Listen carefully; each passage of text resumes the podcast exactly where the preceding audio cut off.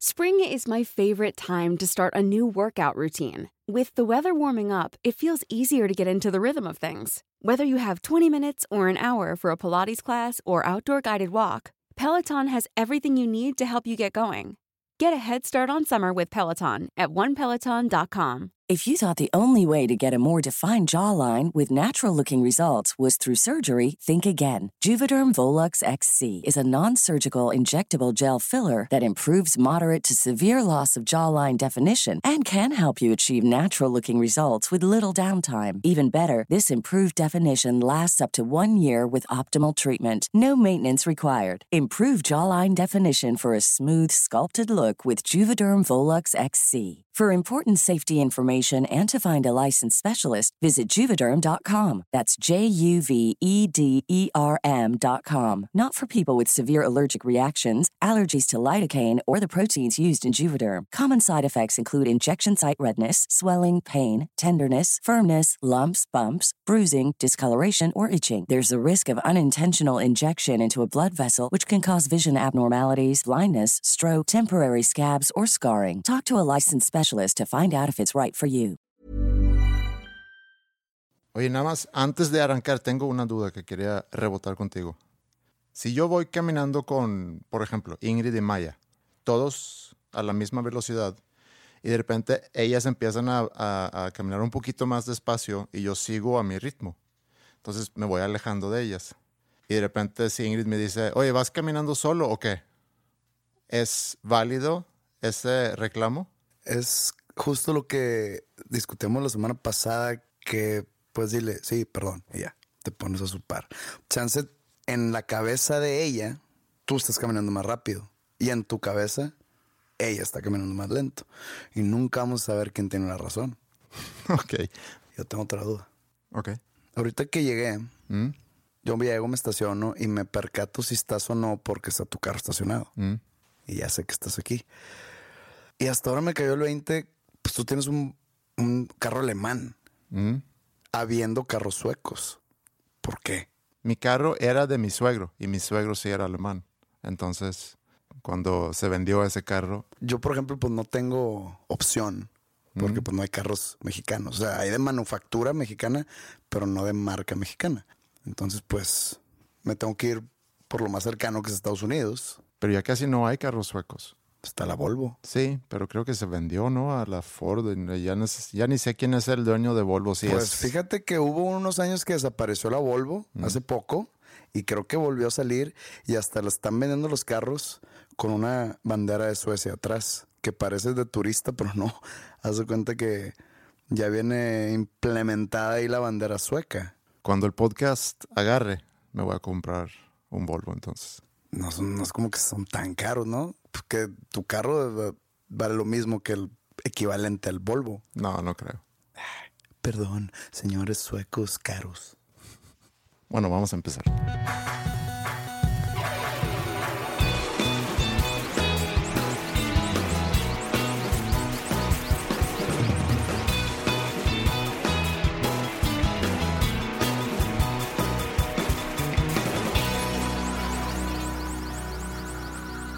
Siento que cada vez que abro un periódico en internet o un sitio de noticias, siento que cada vez hay más clickbaits o an- anzuelos de, de clics, o cómo se- se puede llamar eso en español. Pues sí.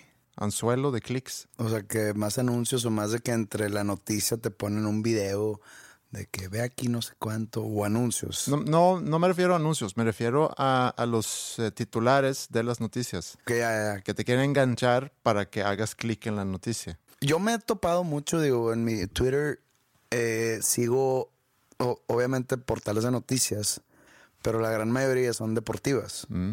Y pues yo no siendo un total experto en cuestiones internetísticas, pero por ejemplo veo que, no sé, hay, hay, una, hay un portal deportivo muy, muy famoso Mm. que se llama Medio Tiempo.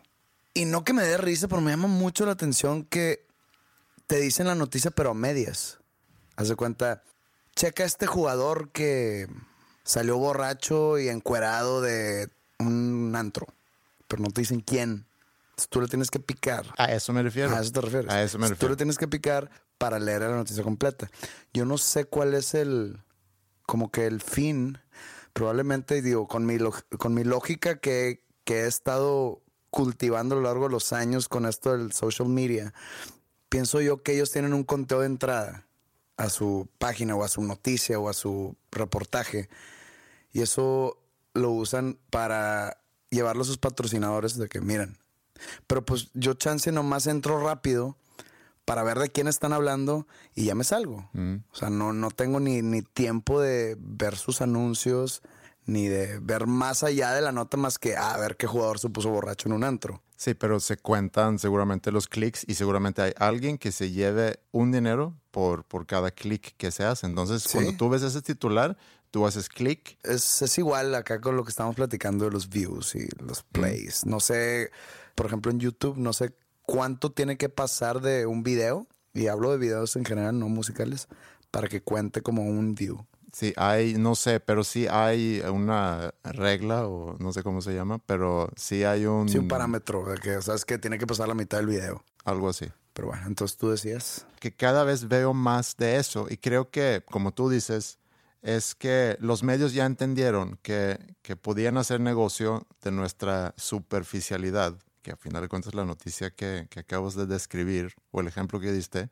habla mucho de la superficialidad de nosotros o inclusive de nuestra inseguridad cuando hablan de, de cosas ya de miedo, que es, es, muy común, e inclusive nuestra curiosidad de, de ves algo que te llama mucho la atención y quieres hacer clic nada más para enterarte que no fue tanto como prometió. O sea, el titular de la, de la noticia prometió mucho y el contenido... Chécate este ejemplo. Perfecto.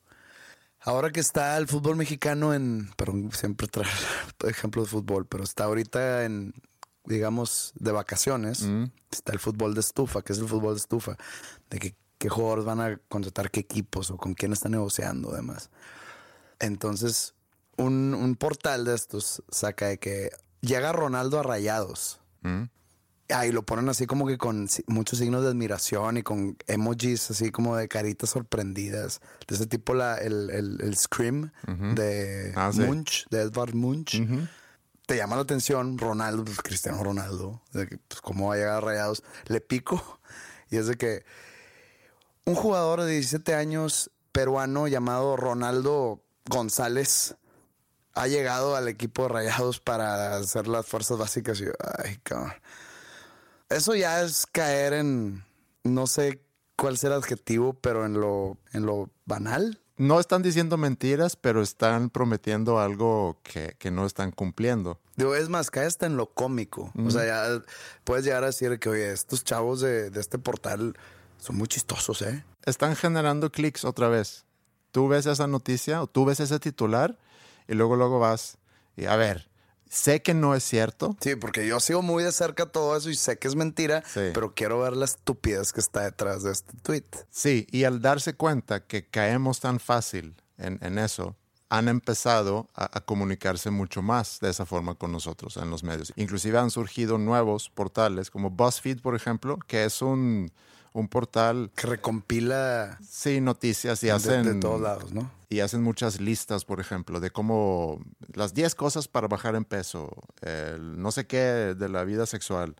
Y de hecho, BuzzFeed es, es como que algo que se comparte también mucho en Facebook. Ves que gente comparte los artículos de BuzzFeed. Está también Elite Daily o Viral Nova que también eh, trabajan de la misma forma. Igual que los blogs. Todos los blogueros habiendo tantos y habiendo tantas noticias, a final de cuentas, necesitan competir de, nuestra atención de, alguna manera. Y yo creo que la forma más eh, fácil o que más les ha funcionado es prometer cosas con titulares para que nosotros entremos a ver qué, qué hay ahí adentro. Es como cuando mandas un mail y quieres que alguien a fuerza abre tu mail, pues tienes que pensar cómo poner en el subject para que pero pues a quién, a, quién le estás mandando esos, esos correos. Digo, si lo mandas, si yo mando un correo, espero que sea visto al recipiente. O sea, si yo te mando uno a ti, espero que tú lo abras y lo leas. No, tienes que, sí, no tienes que poner nada al subject. Me refiero más bien a gente que manda muchos mails vendiendo cosas, con mm, ofertas de cosas, etcétera. Bueno, hay algunos ejemplos de eso. Tú ya diste algunos, pero junté un par de ejemplos que me llamaban la atención de, de esos titulares que prometen algo interesante, pero que ya luego no, no tienen nada de contenido. Por ejemplo, después de la trágica muerte de esta chica, su frase en el anuario escolar agarró un significado totalmente nuevo. Pues probablemente quiero darle clic para ver la nota suicida en su anuario. Un hombre entró a una tienda para comprar leche y no creerás lo que le pasó después. Pues no tengo idea qué le pudo haber pasado después. Pero quieres ver. Es depende. Si estoy, haz de cuenta, en el baño, Mm. con tiempo de más, sí le pico. Las 10 cosas para bajar de peso que quisieras haber descubierto hace mucho. Mm, No me interesaría porque creo yo que no necesito bajar de peso. O chances tu indirecta hacia mí que ayer No, me no. viste gordo en el escenario. Es un ejemplo nada más. Que funciona mucho. Yo veo, yo veo en las noticias mucho relacionado con el peso y con eh, la vida sexual. Va de la mano, creo yo. Va muy de la mano y creo que es algo que llama mucho la atención a la gente. Bueno, si esta es la nueva forma de comunicarse de los medios y de los noticieros para, para competir por el interés de los lectores, porque como sabemos, cada vez hay más eh, portales de noticias, cada vez hay más blogueros, cada vez, digo, ojalá haya más podcasteros y todos tenemos que buscar llamarle la atención a la gente para que quieran consumir el contenido que nosotros ofrecemos. Y y en el caso de los blogueros y los portales de, de noticias, pues tienen anunciantes y necesitan poderles mostrar, como dijiste hace rato, que hay mucha gente que entra a ver mi contenido. Entonces quisiera yo contarte lo que me pasó el sábado, pero utilizando esa técnica que usan los medios para ver si te puedo mantener interesado en, en mi día del sábado. Y te voy a contestar sinceramente. Si yo abriría tu, tu artículo. Sí, Ok. entonces el reto para mí aquí es mantenerte interesado Con un buen título. con algo que, que empuja la historia hacia adelante. Ok. Venga. Yo me desperté temprano el sábado, como que ansioso por arrancar el día. Al final de cuentas era un día que desde hace mucho había anticipado y ya por fin había llegado. Sabía exactamente lo que tenía que hacer y nada iba a cambiar mi plan, pero de repente sonó mi teléfono y todo cambió. O sea, como si fuera una página. Quiero saber si yo le voltearía a la siguiente. ¿Sí? Ok. Bueno, va. Yo ¿Sí? sí, le voltearía. Ok. Era Alejandro y me dijo que la junta que íbamos a tener con una persona importante para la prepa que vamos a arrancar se había cambiado a media hora más tarde. Hice un ajuste mental en mi plan y me preparé para mi rutina mañanera de ejercicio, pero esta mañana no iba a ser como las demás. Pues yo esperaba que te hablaron, que hubo un accidente. Digo, estamos hablando ficticiamente, ¿no? Que hubo un accidente o algo así, algo, algo trágico. Pero veo que nomás fue una llamada para decirte que media hora se movió una junta. Ahí me perdiste. Sí, pero es para ejemplificar, Sí, sí, sí, yo sé, yo sé, yo sé. Yo sé de qué se está tratando esto, te estoy hablando con la verdad. pero ahorita te estoy diciendo que, que esta mañana no iba a ser como las demás. Pues no, porque fuiste a hacer ejercicio media hora antes. Sí, en lugar de 40 minutos de cardio, hice una hora ya que la junta se había movido y poco después eh, llegué a la reunión. Y lo que me dijeron ahí fue algo que, que no había esperado, algo que va a tener un impacto súper importante para nuestro proyecto, algo demasiado bueno para ser cierto. Ok, va, sigue. Se está poniendo bueno, creo. Ojalá y no me decepciones. Ni a mí ni, a- ni al público, ¿eh? Bueno, lo que dije fue que me contaron algo muy importante para el proyecto, algo demasiado bueno para ser cierto.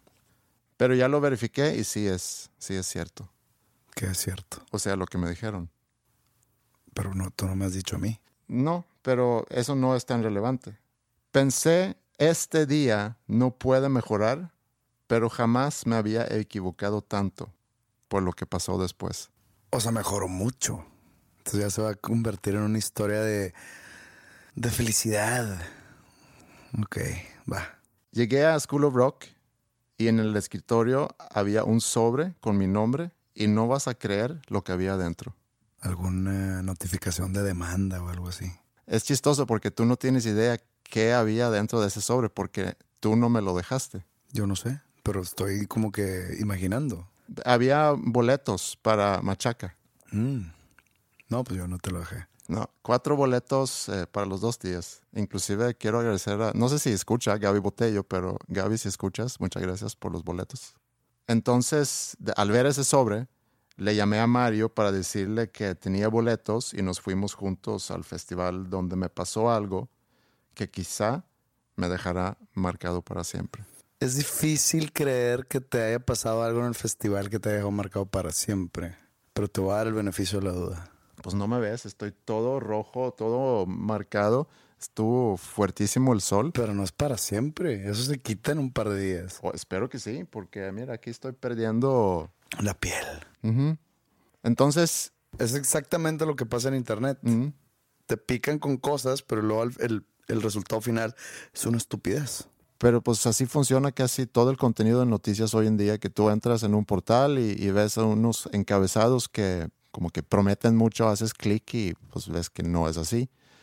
Es más, a lo mejor podemos nosotros hacer un experimento a ver si podemos generar como que una noticia eh, y ver si hay, si, si hay gente que, que hace clic ahí o que a lo mejor no que haga clic, sino que empiezan a escuchar el podcast esperando obtener la respuesta a algo que nosotros prometemos en, en un encabezado o en algún post. Pero pues sería una mentira al final. Se Sí, van a o sea- meter al podcast y no va a haber. Si a lo mejor se menciona algo sobre el tema, porque si no, no puedes entrar a una noticia y no hay nada, pero a lo mejor se menciona algo sobre el tema, pero no es lo que tú esperabas ver o en este caso escuchar al, al meterte a escuchar el podcast. Nada más que no sé qué pudiera hacer. Por ejemplo, eh, la camisa que yo te regalé de Suecia, que muy bien, traes puesta hoy. Obviamente. Me lo va a poner todos los lunes que grabamos. Chingón. Si yo te tomo una foto con esa camisa y en el episodio pasado hablamos sobre te regalo esta camisa para, para que tu proceso de hacerte sueco y todo eso sea más fácil, puedo tomarte una foto, subir esa foto y podemos poner eh, escucha dos nombres comunes y a José Madero hablar sobre su proceso de, de hacerse sueco, algo así. Ahí podemos afinar un poco el copy para, para, esa, para esa foto. Ok, Ok, vamos a hacer eso. listo.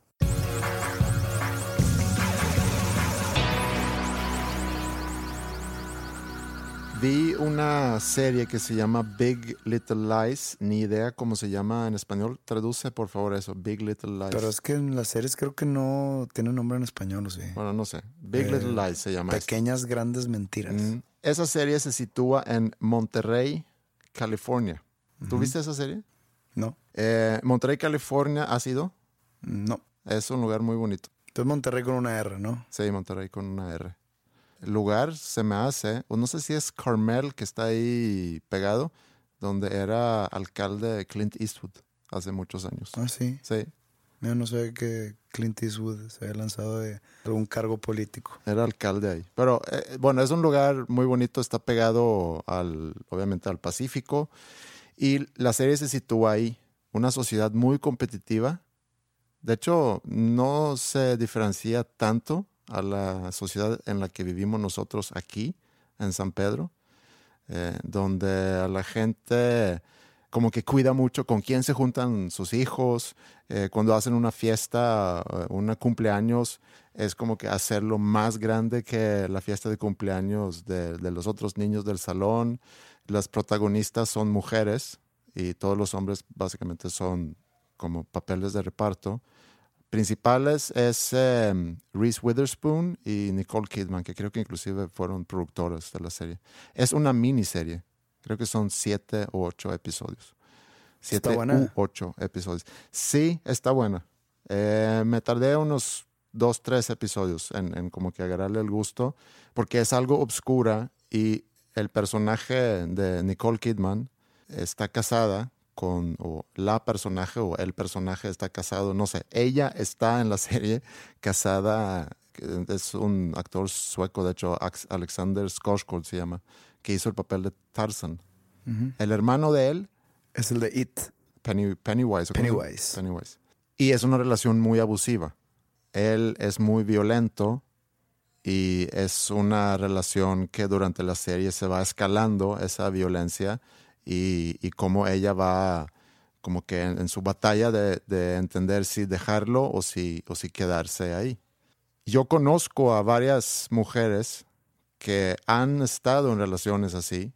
Inclusive tengo ahorita una amiga que como que medio sospecho que a lo mejor está en una relación así. No acabaste de decir que es el así, o sea, violenta, con violencia doméstica, violencia física. Sí. Ah. Y verbal, supongo. Sí. Okay. En el caso de la chica que, que es una amiga, eh, no sé, eh, no sé si hay violencia o no, creo que no, la verdad, pero manipulación sí. Y, y esas relaciones y, y, todo lo que voy a decir sobre este tema, realmente no sé mucho. Lo único que puedo decir es que si estás en una relación así, tienes que buscar algún tipo de, ayuda porque esta manipulación que, hay, que ciertas personas ejercen sobre otras es muy fuerte. Y creo que es muy difícil o puede ser muy difícil de dejar una relación donde tú estás siendo manipulada o manipulado. De hecho, se parece mucho a cómo funcionan los cultos y, y, como tengo ese tema ahorita y tengo curiosidad sobre ese tema, me puse a ver cuáles son como que las características de los líderes de los cultos para entender cómo funcionan o cómo man logran manipular tanto a la gente, porque a veces cuando ves inclusive series como esta o series sobre cultos, que no sé si tú viste una serie que se llama The Following. Sí, la vi. Con este... Kevin Bacon. Con Kevin Bacon. Y el personaje, eh, que no me acuerdo cómo se llama tampoco. El de que tenía el culto de Edgar Allan Poe. Ajá, exacto. Joe Carroll. Uh -huh. A mí me gustó esa serie. Está muy buena. No sé por qué me atrae mucho el tema de los cultos y las sectas. Desde chico. Me acuerdo perfecto alguna vez. Yo estaba en un colegio católico y tenemos la clase de religión. Y en una, en, me acuerdo perfecto porque me, me, gustó mucho el proyecto. Llegamos a un punto donde estábamos viendo las diferentes sectas, no religiones, sino sectas, las más populares. Haz cuenta que el salón se dividió, no sé, en seis. Y a cada, a cada equipo nos dieron una tarea, un proyecto de presentar una secta y a nosotros nos correspondió sobre las, la cienciología. Okay. Scientology, mm. más popularmente conocida. Y se me quedó muy marcado todo, o sea, toda esa ese proyecto en cuanto a todas las presentaciones de todo el salón. Entonces, a mí me, me llama mucho la atención ver películas de eso o ver series o leer libros mm. de historias reales. Y es interesante ver cuáles son las características de esas personas para entender cómo logran realmente pues, manipular y, en, y engañar y lograr que te sigan y que te hagan caso y que, y que crea la gente que estando en esa secta estamos en lo correcto.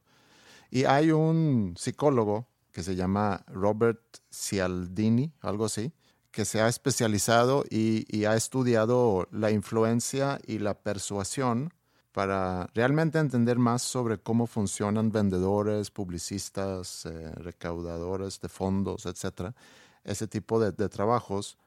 Y las cosas que él ha estudiado, pues son cosas que todos usamos para vender algo, o para vendernos a nosotros o para vender algún producto.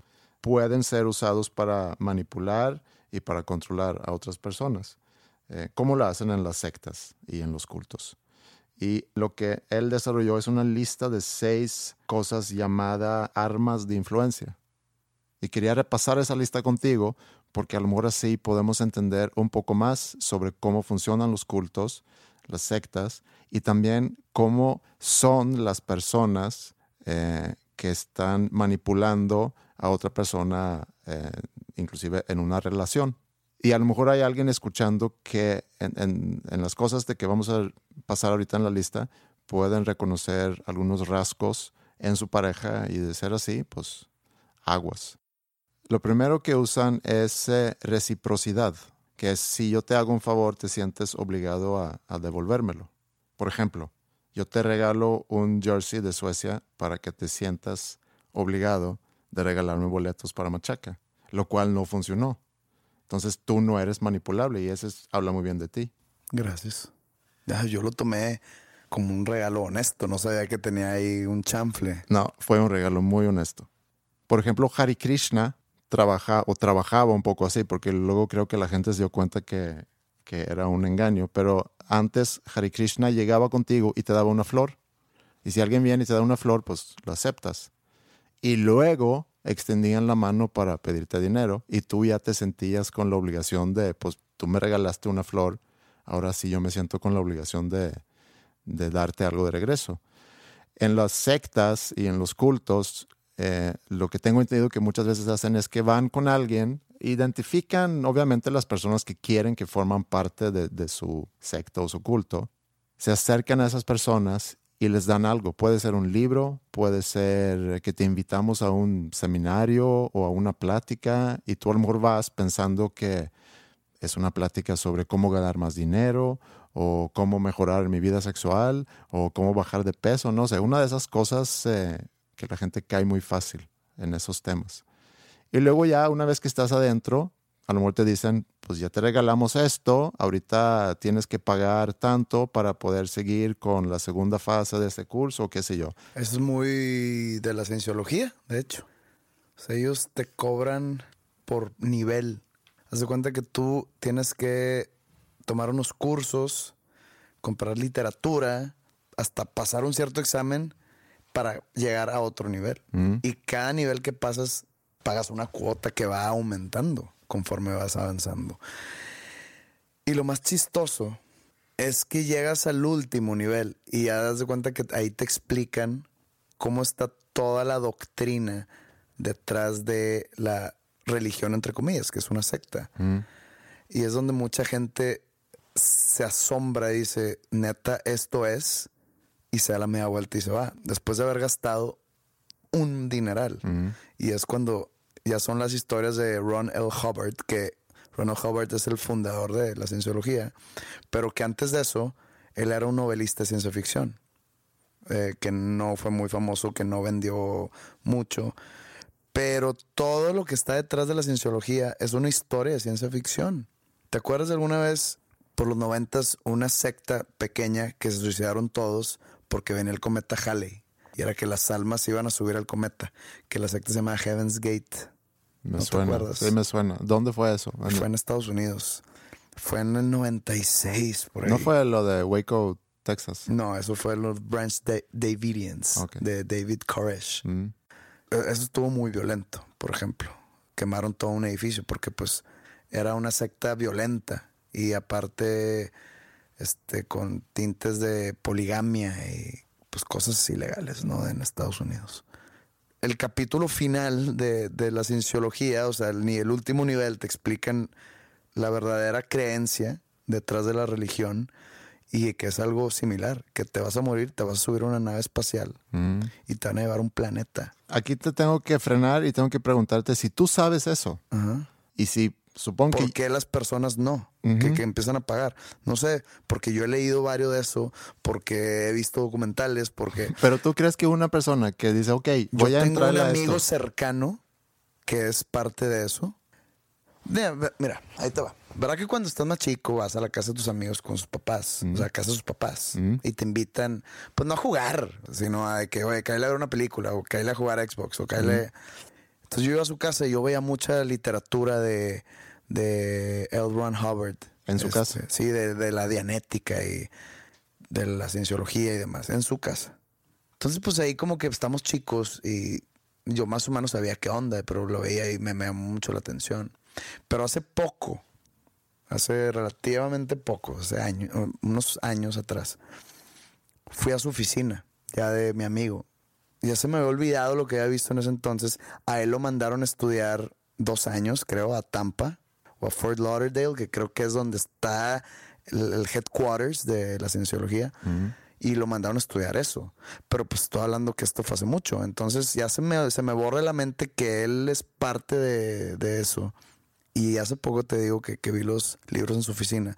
Le volví a sacar el tema. Ya somos adultos, ya somos pues personas maduras, creo yo. Entonces le saqué el tema.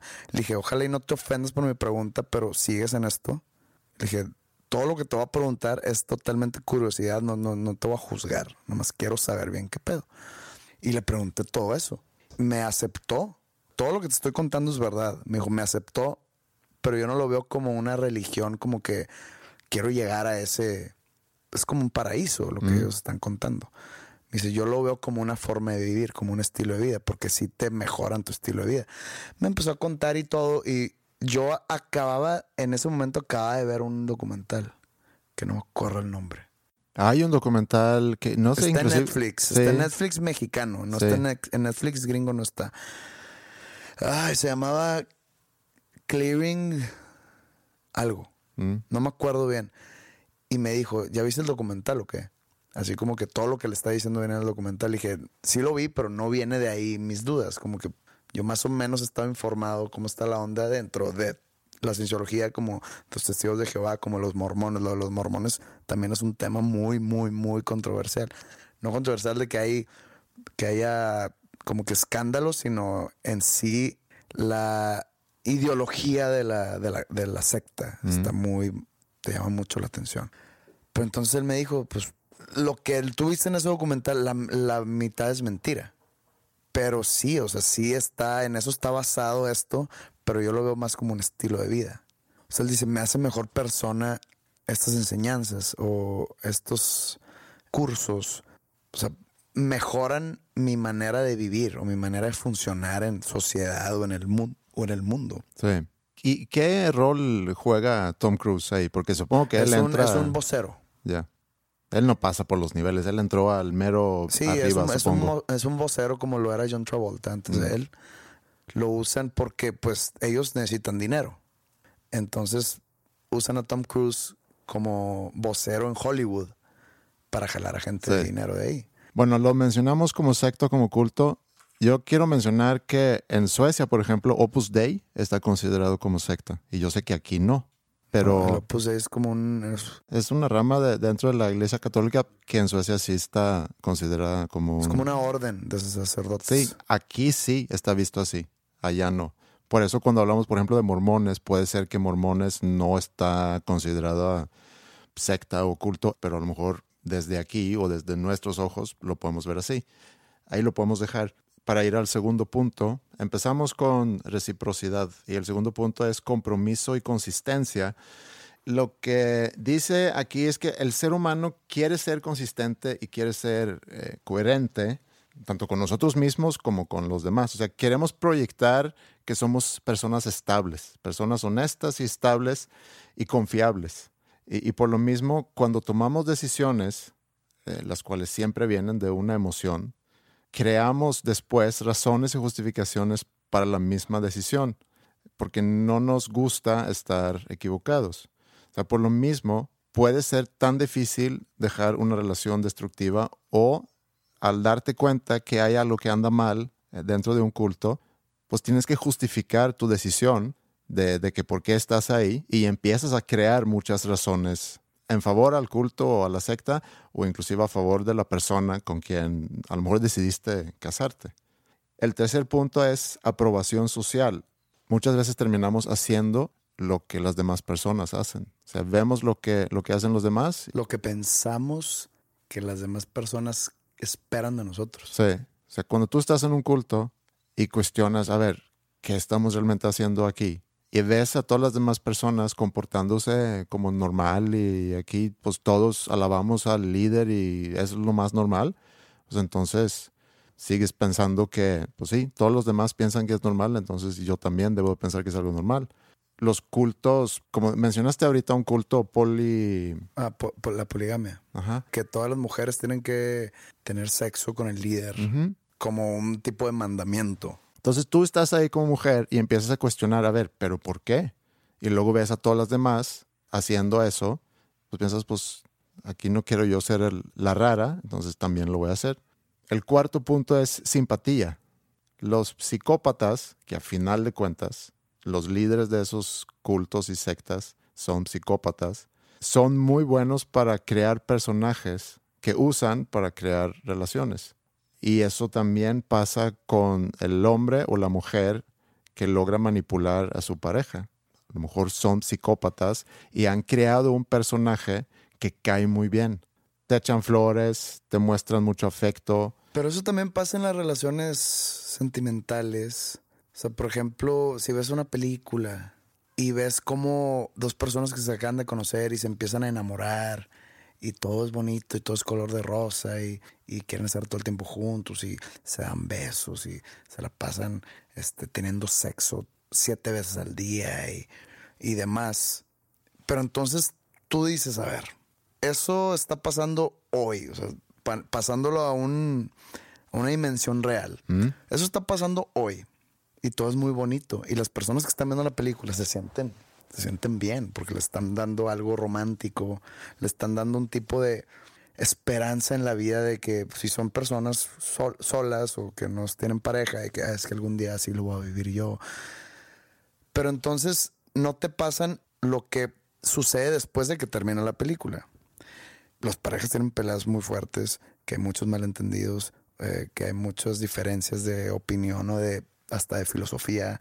Y hay violencia, no estoy diciendo este, física, o sea, violencia verbal, violencia emocional, y que todo eso no te lo ponen en la película romántica. Es igual en este tipo de cosas que estás hablando de las sectas, que llega el líder y te gancha con, pues, con su mejor cara, que es cuando tú estás tratando de conquistar a una chica, le estás dando tu mejor cara. Mm. Entonces ya después, ya la tienes ganchada, ya es tuya, entre comillas, o sea, ya es tu novia o es tu esposa. Entonces ya sale tu verdadero yo. No estoy diciendo que así es en general, sino normalmente en las relaciones disfuncionales. Sale su verdadero yo y ya es donde sale toda la mugre. Igual en la secta. Ya lo tienen ganchado y ya empieza la manipulación.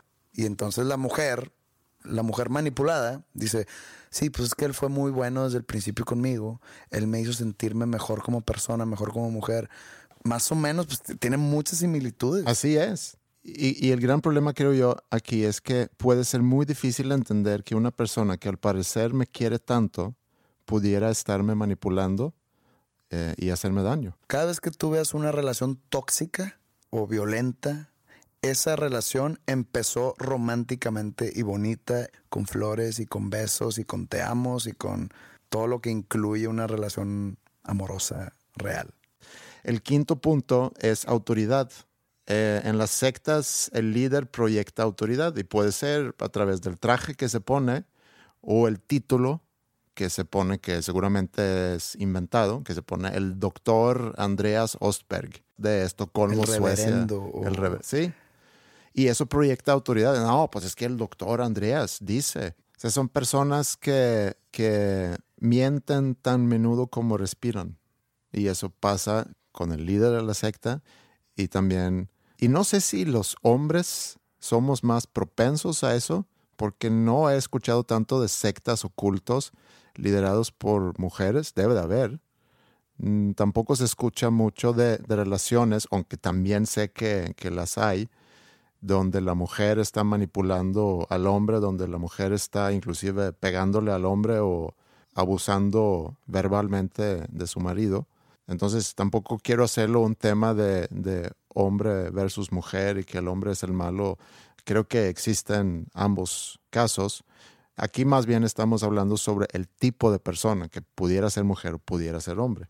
Y el sexto y último punto es escasez que esto es una técnica que usan mucho en las ventas. Inclusive yo he visto que tú has puesto en, algunos posts. Córrele que se acaban y cosas así. Ese tipo de cosas. Y aplicado en una secta es lo que nosotros ofrecemos es único y no tenemos lugar para todos.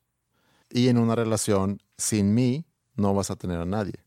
Que también creo que es muy común que, que en una pareja se pueda escuchar cuando dice, pues te voy a dejar, mira, sin mí. Pero creo que pasa al revés que la persona que no quiere ser dejada dice que es que sin ti no voy a tener a nadie mm. o, sin, o nunca voy a encontrar a alguien como tú o nadie te va a querer como yo en vez de decir sin mí no serás nada. Creo que sí funciona más en relaciones. Sí, a lo mejor de, de ambas formas, no sé. Pero el tema, el tema es muy interesante, creo que es un tema muy importante. Cuando yo me entero de personas que, que conozco, personas inclusive que quiero, eh, al enterarme que puede, puede ser que estén en relaciones así, pues me da mucha tristeza y es muy difícil también saber cómo, cómo acercarte. Pero es que creo que es mejor dejarlos ellos mismos resolver su propio conflicto, porque el tú meterte sin que seas invitado a meterte Mm. puede ser tomado como una ofensa de que tú qué chingado sabes de mi relación. Tú quién eres para decirme cómo debo llevarla o con quién estar. Pues es muy delicado. Es muy delicado y si escuchas esto y estás en una relación así, yo nada más te puedo decir que escuches a la gente que te quiere porque esa violencia que a lo mejor parece inofensiva, con el tiempo tiende a escalar y nunca va a desaparecer porque las personas, una vez que muestran su verdadero yo, no van a cambiar.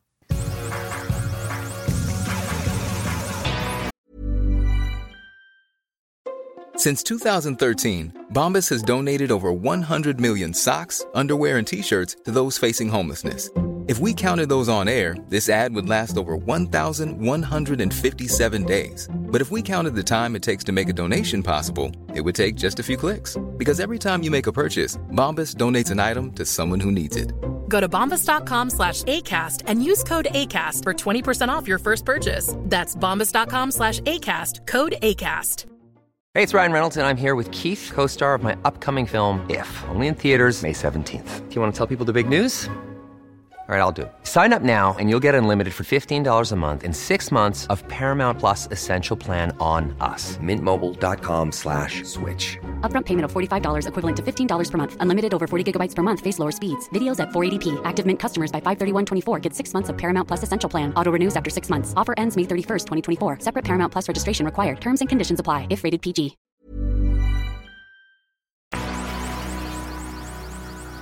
¿Ya por fin viste a Alien Con- Convenant o Convenant o cómo, Convenant, ¿cómo se llama? Covenant. Covenant.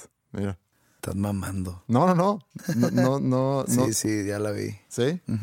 Bueno, no quiero hablar sobre la película, pero hay una escena nada más en la película que quería mencionar. Así lo viste tú también. Sí, sí la vi, pero no quiero hablar de la película. Ya hablamos de Está buena, está Prometheus, no mi tipo de película. Pero hay una escena ahí que, que quería comentarte, que es cuando el personaje de Fassbender le enseña al otro personaje de Fassbender, o sea, son como el, el robot o el android Son viejo robots. y el android ya, el nuevo, el 2.0, hace cuenta. David y, ¿cómo se llama el otro? Matthew o algo así, no me acuerdo. Bueno, no importa. Le enseña a tocar la flauta.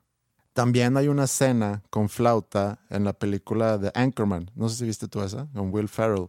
Pues la vi, pero así de que de reojos. Sí. No, no, no. Son películas que le invierto mucho tiempo. No menciono esto para hablar sobre las películas específicamente. Quiero hablar sobre la flauta en sí.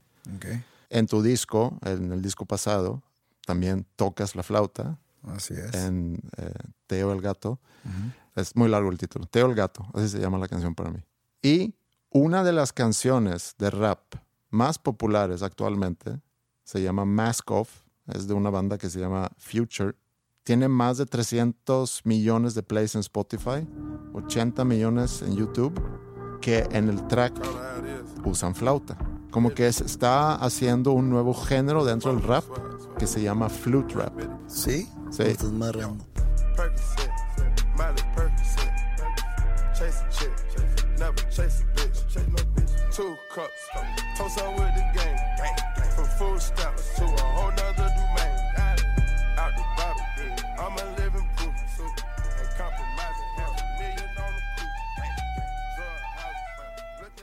Andrés me dijo en la mañana, tráete una flauta. ¿Qué te pareció la canción? Mm, no soy muy fanático al rap así tan denso. Y digo denso porque es una canción lenta que el rapero está rapeando como si estuviera hablando, como si tuviera sueño. Pero seguramente es un sample que ya existía. Pero aquí el punto es que la flauta como que está agarrando... A lo mejor lo que he descubierto aquí es como que una tendencia, un, un renacimiento de la flauta. Está apareciendo en películas, tú ya lo pusiste en tu disco pasado, el- la canción de rap más popular del momento eh, contiene flauta. Te, te voy a decir algo. ¿Mm? Y no creo que se tome así como, como me estoy dando crédito de algo que no merezco el crédito. Pero al momento, por ejemplo, antes de salir Poetics, Poetics en el 2009, el disco se, se compone y se escribe en el 2008. Y yo quería hacer una canción en un instrumento raro, de cuerda, en un instrumento de cuerda. Entonces me llamó la atención porque vi el video de- del hawaiano gordo tocando la de, Somewhere, la de Somewhere Over the Rainbow, la canción del Wizard of Oz. Y dije, ah, un ukulele. No sabes lo que batallé, no sabes lo que batallé para conseguir un ukulele. O sea, lo mandé pedir a un lugar que hasta dudé que ese lugar existía. O sea, puse mi tarjeta de crédito y todo. Dije, a ver si, A ver si llega. a ver si llega. Me llega el ukulele, aprendo a tocar ukulele y cuando aprend- lo aprendí en YouTube, y es algo que no, que, que lo he dicho muchas veces, batallé en encontrar ese tutorial. Grabo la canción, se llama Amnistía. Y raramente después se empezó como que a, a- a popularizar artistas tocando el ukulele. O sea, por ejemplo, después de eso vi una película que se llama Blue Valentine, Ujú. que sale este Ryan Gosling y él va por toda la película con un ukulele tocando. Como que era su acompañante. Había escuchado Poetics. No, no, no, a, a eso voy. Ok. No quiero, este, no, no, no, no estoy reclamando un crédito, para nada. Dos años después de esto, de esto que te conté, de lo de hacer amnistía, que pedí el ukulele y demás, nos toca a Panda y a Zoe hacer el Unplugged, que se grabaron con un día de diferencia. Y Zoe sale con una canción con ukulele. Y luego sale no sé qué otro artista tocando el ukulele. Y luego sale no sé cuál otro artista tocando el ukulele. Y de todos los idiomas y géneros salían tocando el ukulele. La de plural siendo singular, que la escribí despuesito de hacer Poetics, en el demo está en ukulele. No fue como que se me ocurrió sacar el ukulele en el 2015. Y yo te puedo poner el demo original del 2008 de, plural. Y es el, creo que es la segunda canción que escribí para el ukulele o con ukulele. Entonces pasó todo eso y digo, wow. Ahora me dices tú de esto de la flauta, que otra vez, la canción del gato también es del 2008. Yo compré esta flauta que estás viendo aquí. Yo la compré en Irlanda, en Dublín, en un viaje que hice cuando yo tenía 11 años, en el 92.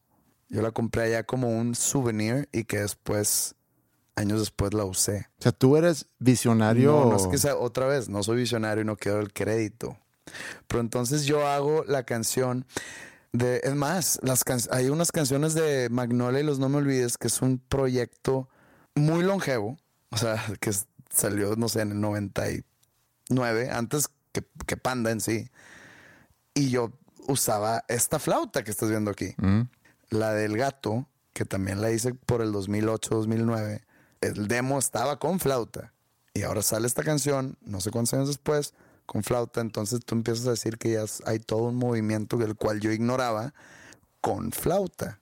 Sí, sí lo hay. Digo, obviamente está la canción, la de Titanic, que es una canción con raíces irlandesas, que tiene la flauta y que es mucho más vieja que cualquier cosa que te estoy diciendo ahorita. Si tú ves las películas de Lord of the Rings, también hay una canción de, creo que el, el- el- el compositor del score se llama Howard Shore, que tiene muchas canciones con raíces irlandesas que tienen una flauta. Y flauta irlandesa, que es la que yo toco. No estoy diciendo que yo puse de moda usar flauta porque creo que todavía no se ha convertido en moda, pero está raro. O chances algo de esas cosas que hasta que tú las conoces, después ya te das cuenta que, que están en todos lados. O no sé, no, no, no, no, no sé. Yo, yo no estaba percatado que existe un movimiento flautístico. Creo que sí, eso es, no, no sé, pero eso es lo que eh, al, al empezar a rascarle un poquito en el mundo de, de la flauta, eso es lo que he encontrado. Y me llamaba la atención que ahorita la canción más popular de rap, Pero te digo, debe ser un sample de algo antiguo. Por ejemplo, pues hay canciones hip hop ahorita, o pop, más bien, que ya con DJs y demás, que, que cantan una, la de Time of My Life, la de... I had the time of my life. O sea, es una canción de Bill Medley que la canta con una chava. Que ahora salió en versión, Que sale en la película Dirty Dancing. ¿Tú viste Dirty Dancing? no la vi, pero pues es una canción muy popular de los ochentas. Que se hizo muy popular por la película. Sí, sí, sí. O sea, por lo que tú quieras. Es una canción de los ochentas que es como un clásico y que un, un artista nuevo la agarró como cover, entre comillas, que usan, Remake, hace usan un remake y, y, pues hacen tipo el verso rapeado y, y el coro.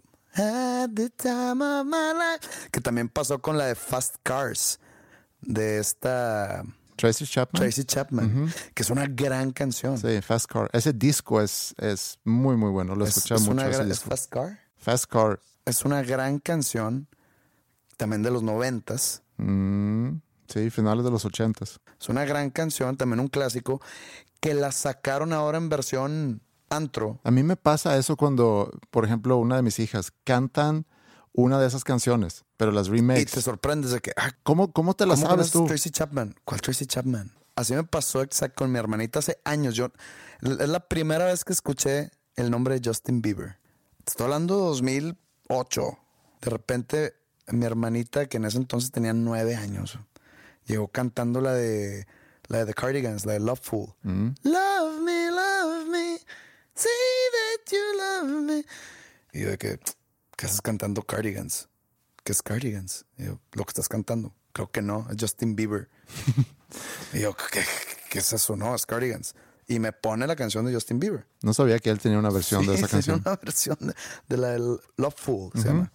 O sea, obviamente todo eso no es como que se copió la canción, sino es un cover Mm. y que la hacen a su manera, le cambian ahí un poco. Pero eso hacen mucho hoy en día. Con la de Fast Cars pasa y hay algo. Fast Car. Fast Car.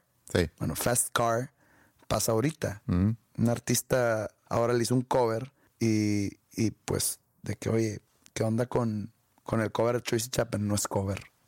Y batallas que prefiero no...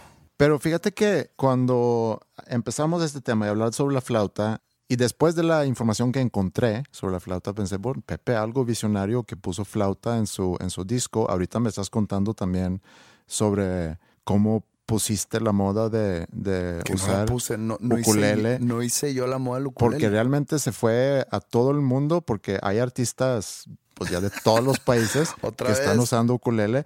Ryan Gosling en, en el Blue Velvet. Entonces, todos se copiaron de mí. Sí. No era Blue Velvet, Blue Valentine. Blue Valentine, ok. Pero te pedí que te trajeras la flauta porque pensé que ya que está tan de moda la flauta, a lo mejor deberíamos terminar un episodio o este episodio con tú tocando alguna canción, la que tú quieras, eh, en flauta. Estaría padre que no sea Teo, sino que sea otra canción, que nos sorprendas con algo que a ti te gusta. Y bueno, antes de nada más, muchas gracias por, por escucharnos y nos escuchamos en una semana más. Adelante, José Madero. Es como un gracias. Nos vemos la próxima semana en el mismo canal.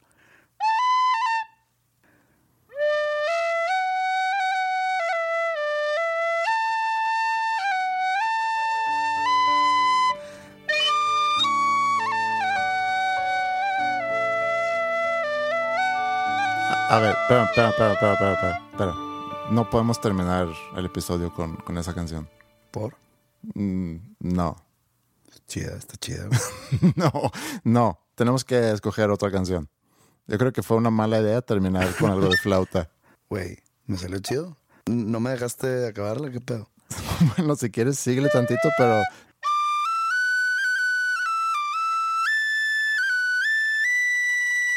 tocas bien. Pero no, no podemos irnos con, con esa canción. Mira, es viernes, la gente está relajada, la gente está a lo mejor en el tráfico, pero saben que ya viene el fin de semana.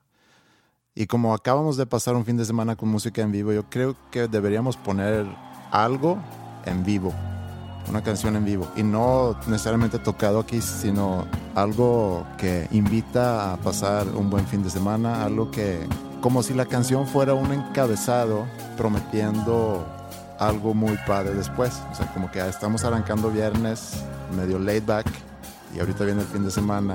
Tenemos tiempo para estar con nuestros seres queridos, estar sin pensar en trabajo, sin pensar en la escuela. Algo así deberíamos poner. Bueno, ni modo. ¿Tú te vas afuera este fin de semana? Me voy afuera. ¿Tú te vas? no lo digo otra vez. Déjalo, déjalo, déjalo. Tú te vas de viaje este fin de semana. ¿A Bolivia o dónde era? Voy a Bolivia, a Perú y a Ecuador. Ah, mira, qué bien. Entonces, vamos a vernos en la próxima semana. Mm, Probablemente no en lunes, Ok. pero sí otra, otro día. Ah, Ok, muy bien. Bueno, te deseo lo mejor, que tengas eh, un muy buen viaje y te veo aquí en tu regreso. Igualmente. Muchas gracias por tus buenos deseos. Nos vemos pronto.